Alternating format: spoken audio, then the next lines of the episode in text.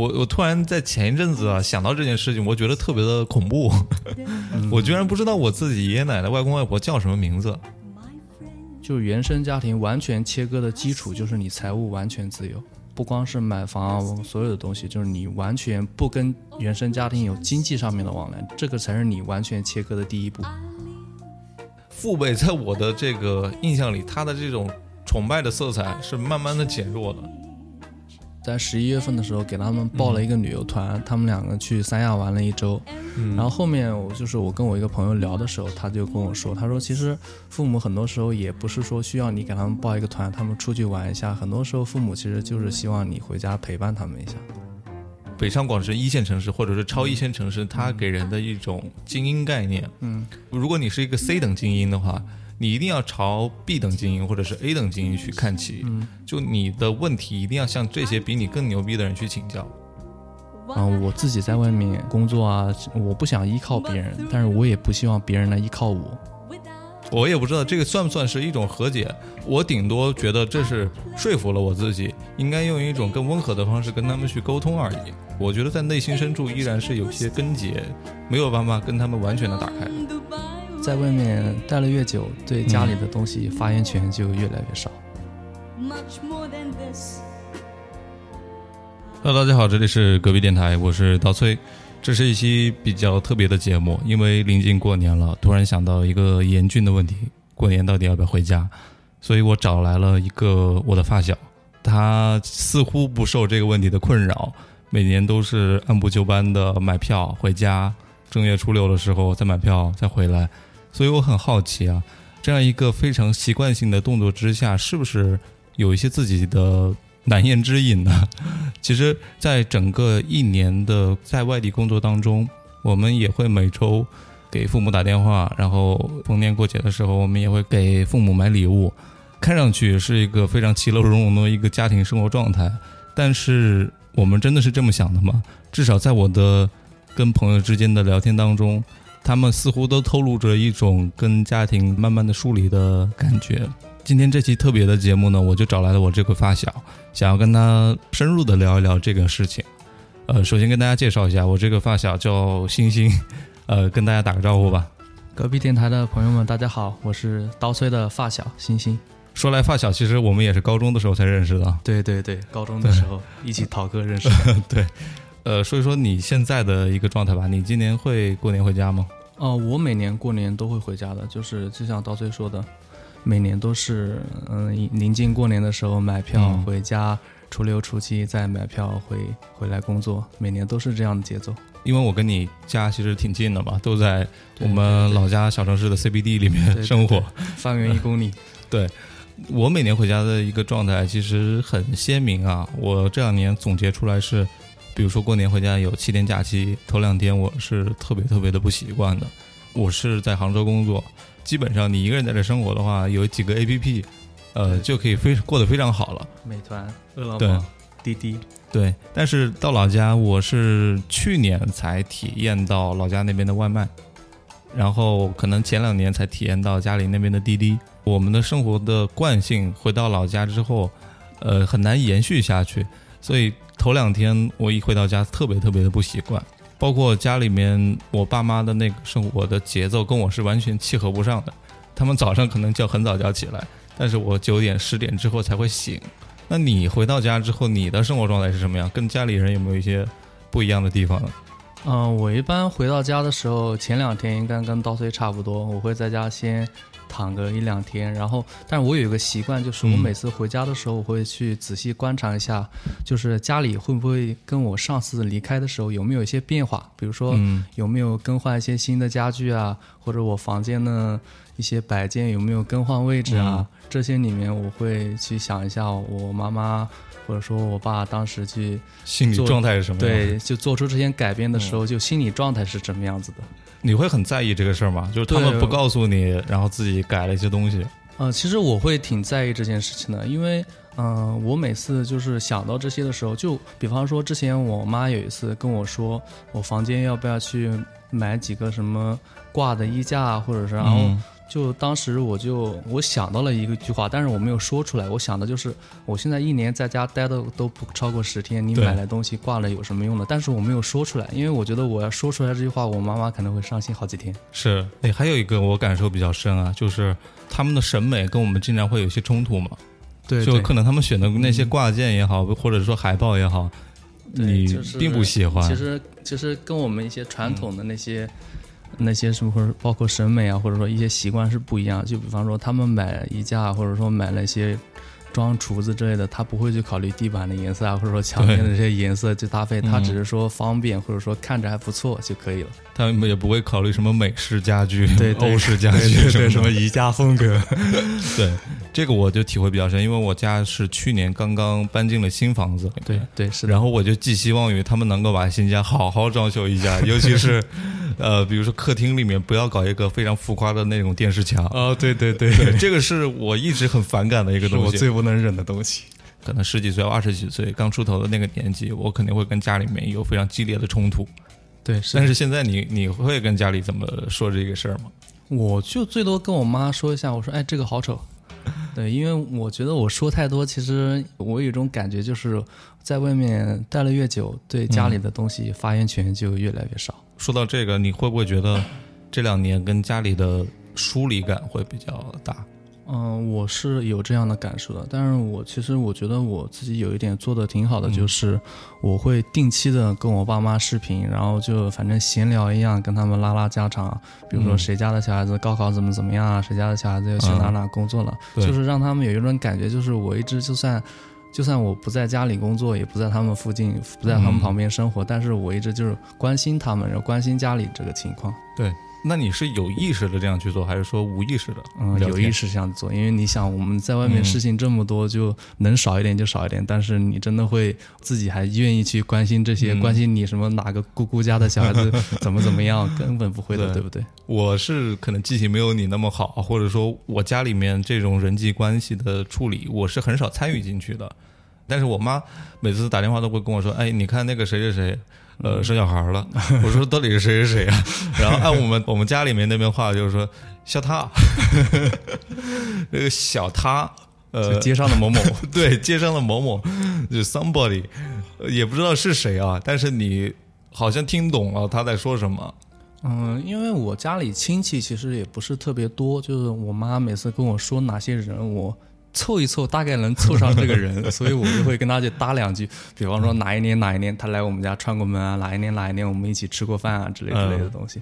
对，所以你记性还是算不错的啊，还行还行，毕竟文科生出身。但是我很惭愧的说一句啊，包括我家里面可能跟我比较小时候比较亲近的外公外婆、爷爷奶奶，我是几乎就没怎么见过，就见小时候见过一两面，我是不知道他们叫什么的。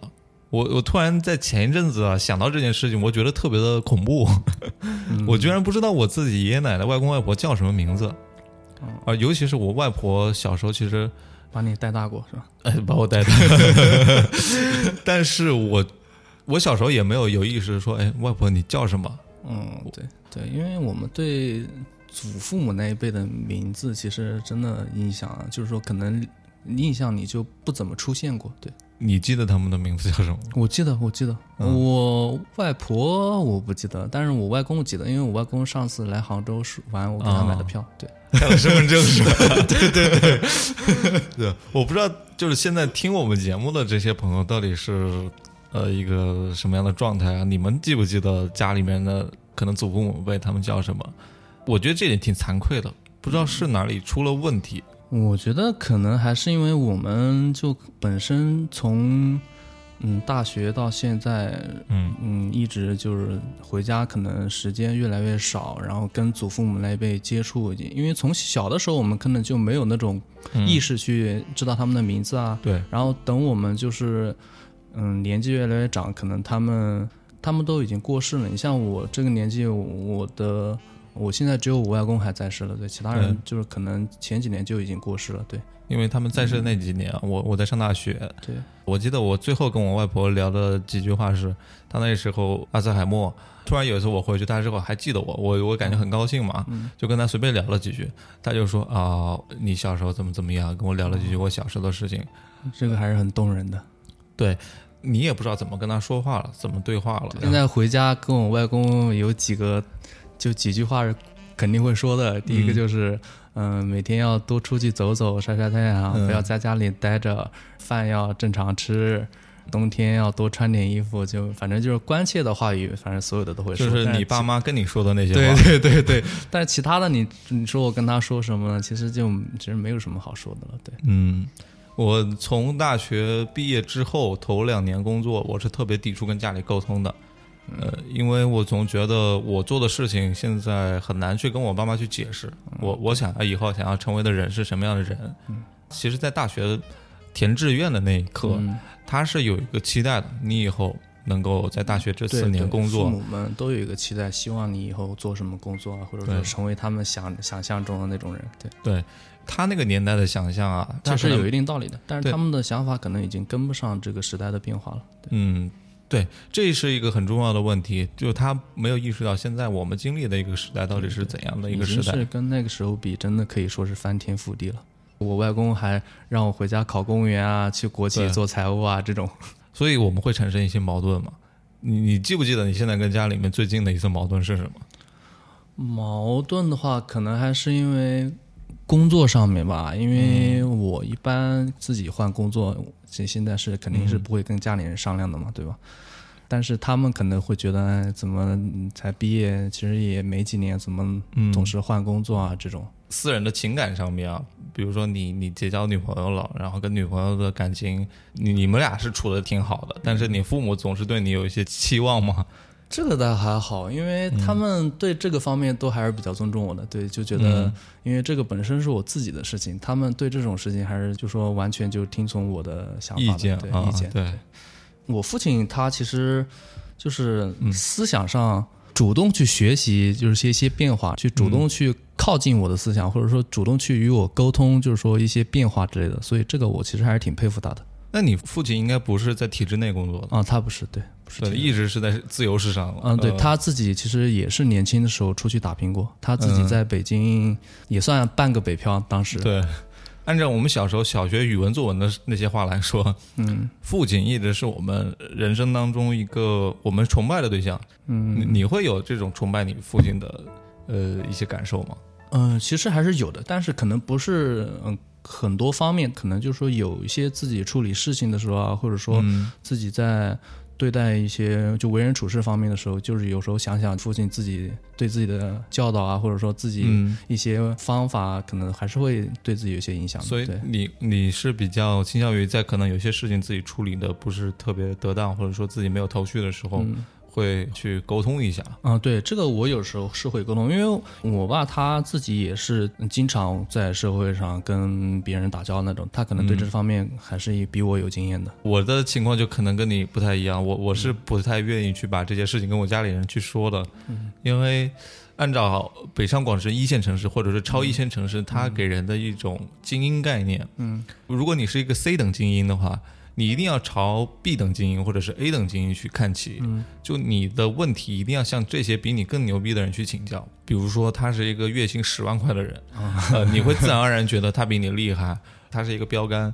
父辈在我的这个印象里，他的这种崇拜的色彩是慢慢的减弱的，对，基本上就是工作了五年之后就已经消退殆尽了。所以我跟家里人的沟通，我我真的觉得是越来越浅薄了。而且困难。这两年倒不是困难，我不知道你有没有这样的感受。我我的是状态是从偏激到缓和，到觉得就算了吧。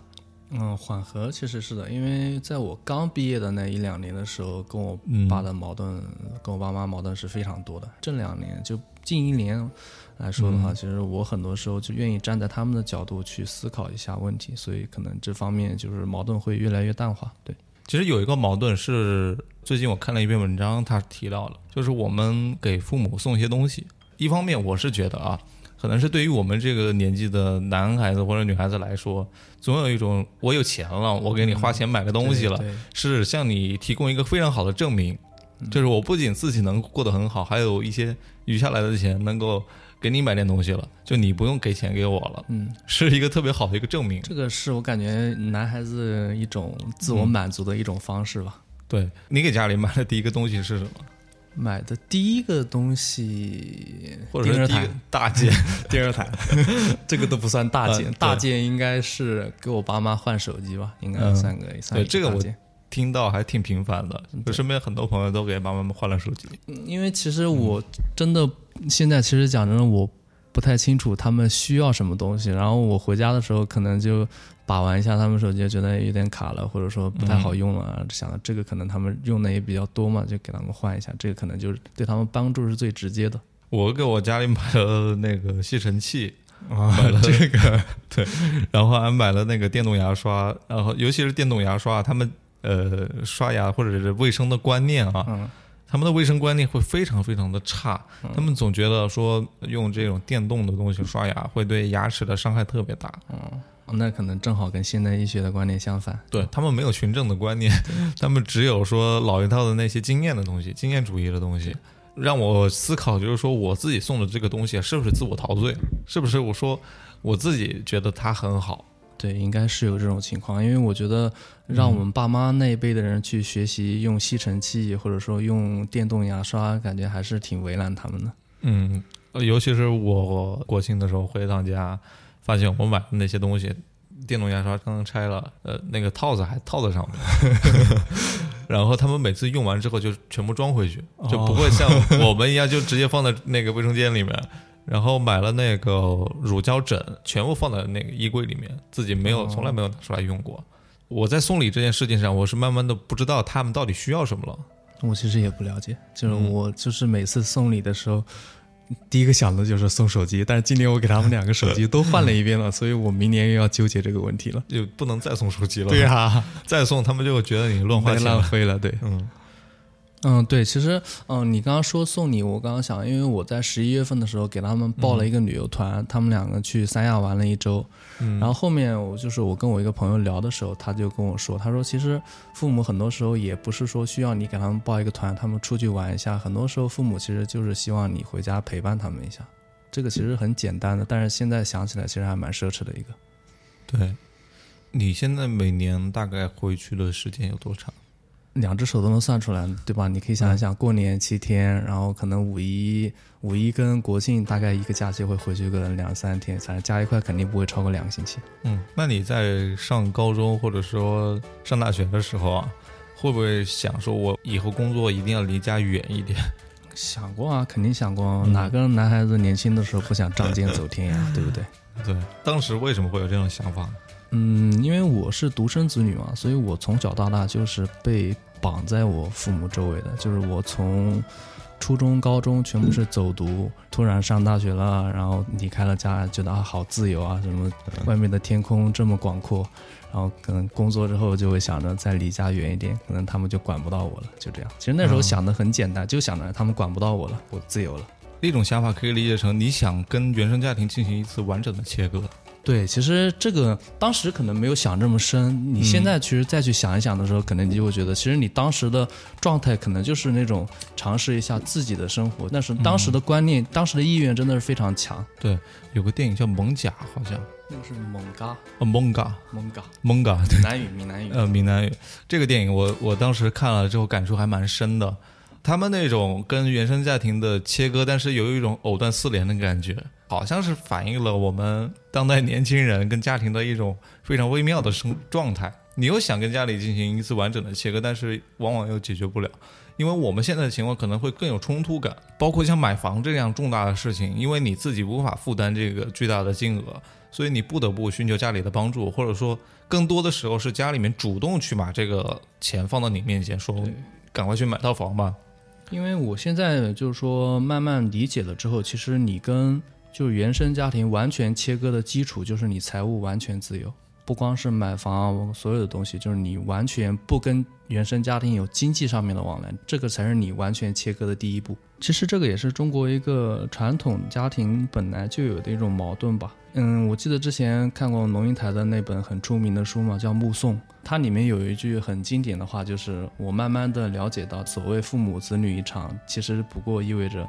你跟他的缘分就是在目送的背影中渐行渐远。其实这个话当时看起来可能就是简简单单，但是你现在离开家越来越长时间，可能是那种贴身的感悟了。对，情感上是非常难以割舍的。我跟家庭小时候的矛盾冲突特别的强烈，但是到后面自己用一句现代可能歌词里面常常出现的一个词叫和解，我也不知道这个算不算是一种和解。我顶多觉得这是说服了我自己，应该用一种更温和的方式跟他们去沟通而已。我觉得在内心深处依然是有些根结，没有办法跟他们完全的打开的。我其实，在青春期的时候，跟我父亲的矛盾也是非常的激烈。我们基本上就是三天一小吵，五天一大吵，然后还打过架，就各种，反正就很激烈的，就是很很多时候就是一种小的冲突。比方说，嗯、周六周末又不看书、不写不写作业，出去玩啊，这种就是有时候一些小事情就闹出了很大的矛盾。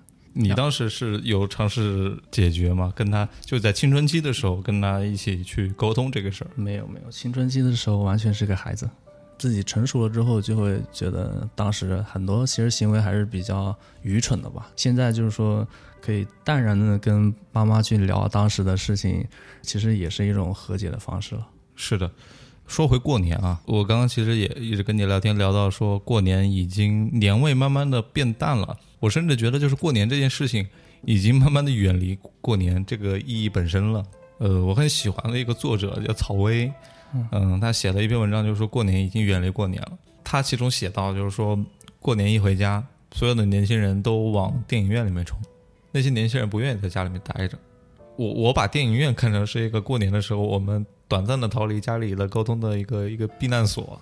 对，因为我感觉就是大城市回去的小镇青年嘛，都会都会不知道回去干什么，因为家里的娱乐项目啊，包括一些设施啊，其实都是很落后的。就是你回去之后，除了跟那些亲朋好友们觥筹交错，然后嗯，天天逛逛街，去进行一些嗯小时候的娱乐活动，然后再更新一下这一年的近况，感觉也就没有其他的事情可做了。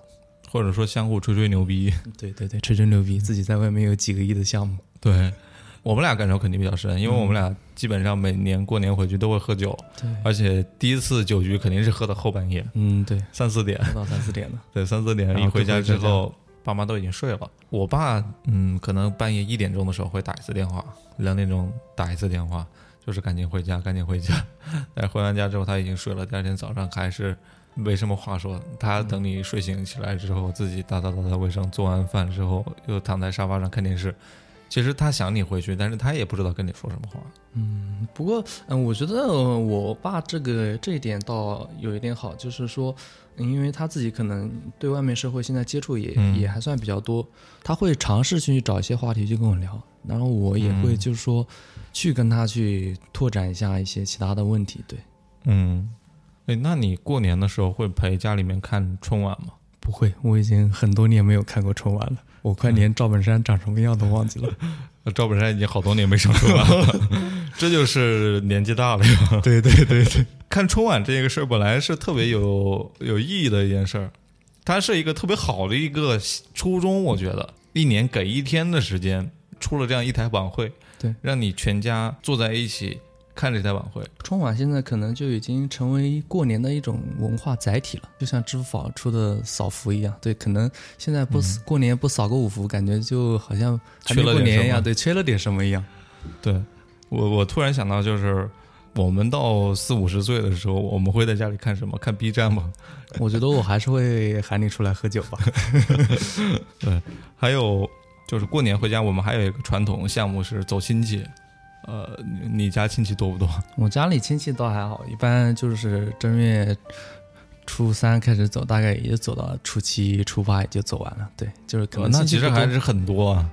也还行吧，因为我印象，因为我家里旁边那几个、嗯，几个邻居家嘛，就是家里亲戚可以走初初三走到年结束，所以我相比一下就觉得自己家里亲戚还蛮少的。那是不是说就是他们的整个家族的还是很庞大的一个家族？对，我觉得真的我印象里特别深，就是我隔壁那个邻居，他每年亲戚特别多，就一天换一茬，一天换一茬。我小时候其实还蛮羡慕的，想啊，这家里这么多亲戚，好玩，可以收很多压岁钱。嗯，但是现在收不到了吧？现在肯定收不到，现在你要出很多压岁钱了。对，所以这个也是我家里亲戚少，我觉得是我享受到的一个福报，就是不用自己包很多钱给给小孩了。对对，因为每年回家过年真的开支其实还是蛮大的。呃，我家走亲戚其实特别特别少，走亲戚这件事情让我感觉到很不适应，嗯，因为我我有很多亲戚我不认识了。哦，对，然后你爸妈会拉着你去见，然后你根本都想不起来他是谁了。对，你看，连小米它都出了一个亲戚计算器吧？你输入谁谁谁，他就给你出一个结果，到底叫什么？这个就是体现了当代年轻人他的一个困境吧。我我回老家真的是不知道叫这些人怎么称呼他们。另外一个就是跟他们也不知道说什么话了，会会很尴尬。他说你长这么高了。哦，小伙子长挺帅。这个问题真的是我每年回家都会感觉很尴尬的一个问题。明明每年过年都会走一遍，你每年都是你怎么长这么高呢？这个问题，就就有点像就是篮球运动员回到老家了。对，我觉得我应该已经停止发育好几年了吧。对，这就是走亲戚。我觉得可能很多人都有这样的一个一个一个困难吧。而且我特别不愿意去参加中年人的那种酒局。嗯。呃，熟悉安徽的朋友们可能知道，安徽人拉酒是一个特别对对对陋习吧，应该可以这样说。是陋习。他而且他会不停的说说，嗯，喝酒一定要学会，以后多少事情在酒桌上谈成的之类之类的话。对，这个也是小城市的一个非常典型的一个标签吧，因为他们的生活圈子特别的小。你今天到我这儿来喝个顿酒，其实还要打一个车，还是很远的一段路，是吧？他们可能就是说饭后散个步都能碰得上。对，然后就去找一个非常熟悉的大排档去喝酒了。呃，所以我觉得这个也是我们到大城市来了之后，空间上的距离其实也蛮大了。你在这个区，我在这个区的话，其实我们见面也不是很容易。对，是的。今年我特我特别觉得，小时候我们唱那个周华健的那个歌。朋友一生一起走，就我觉得那些日子不再有。对对，这是后半句。前半句呢，就一直说你是我一辈子的朋友，但是我越来越觉得这句话是一个幻想，或者说你是一个对朋友的一个美好的一个寄托。其实人越来越大，就会发现朋友其实是阶段性的。嗯，就很少有那种一辈子的朋友这种概念。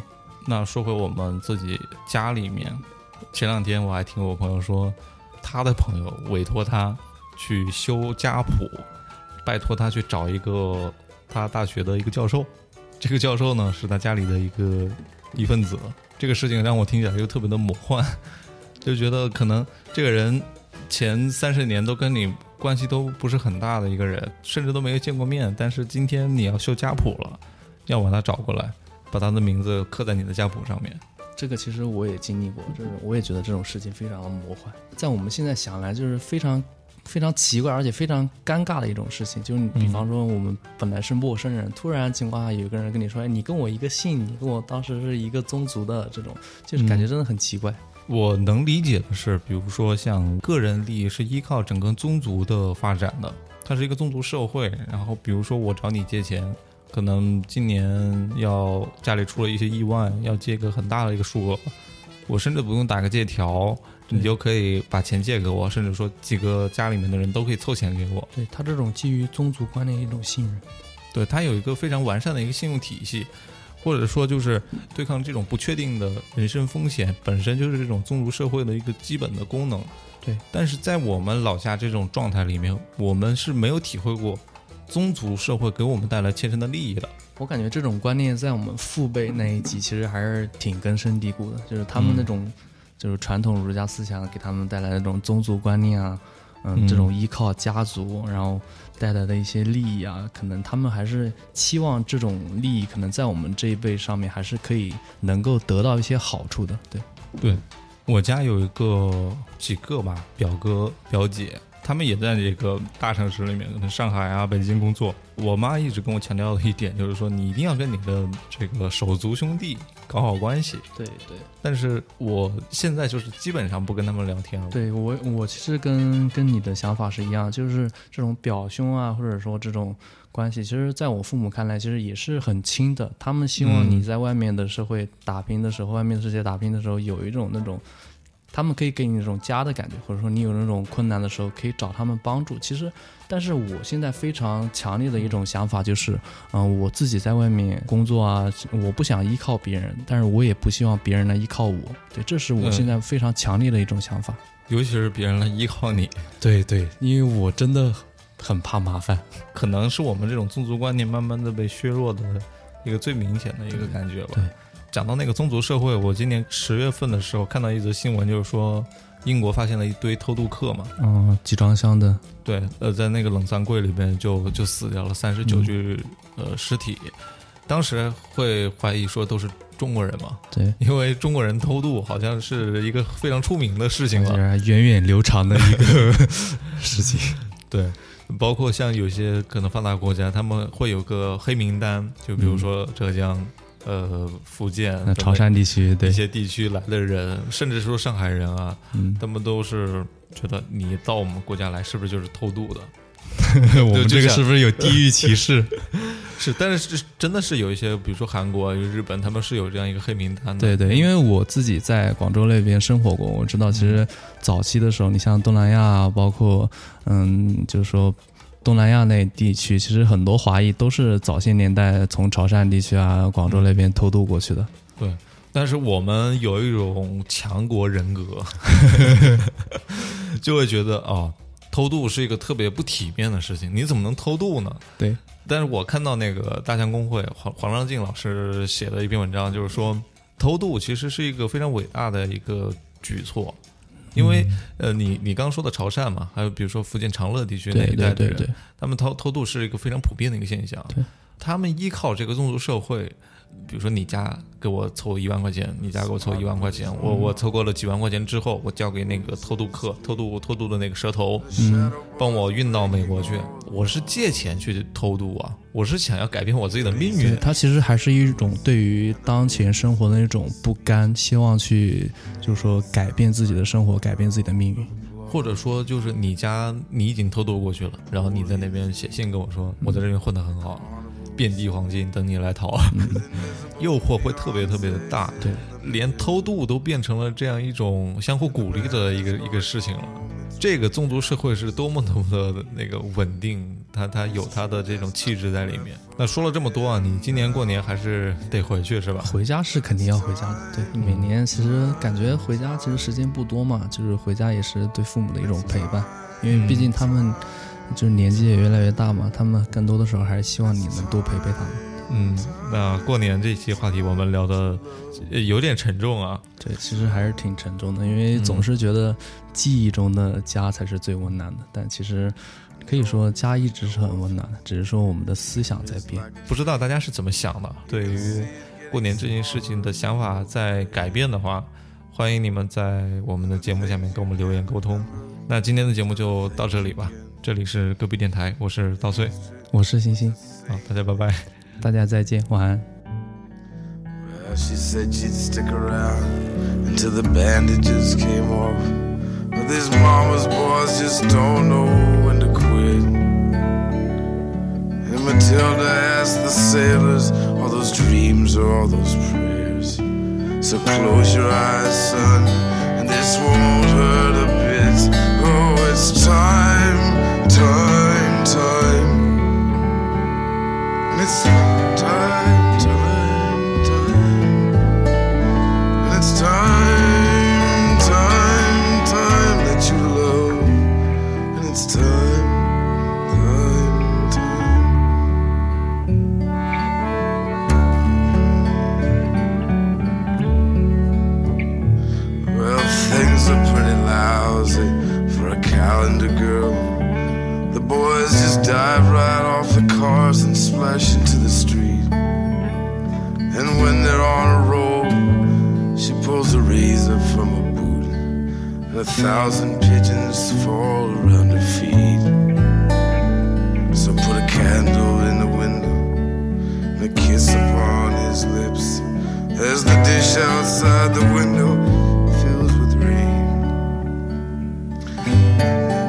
A stranger with the weeds in your heart. And pay the fiddler off till I come back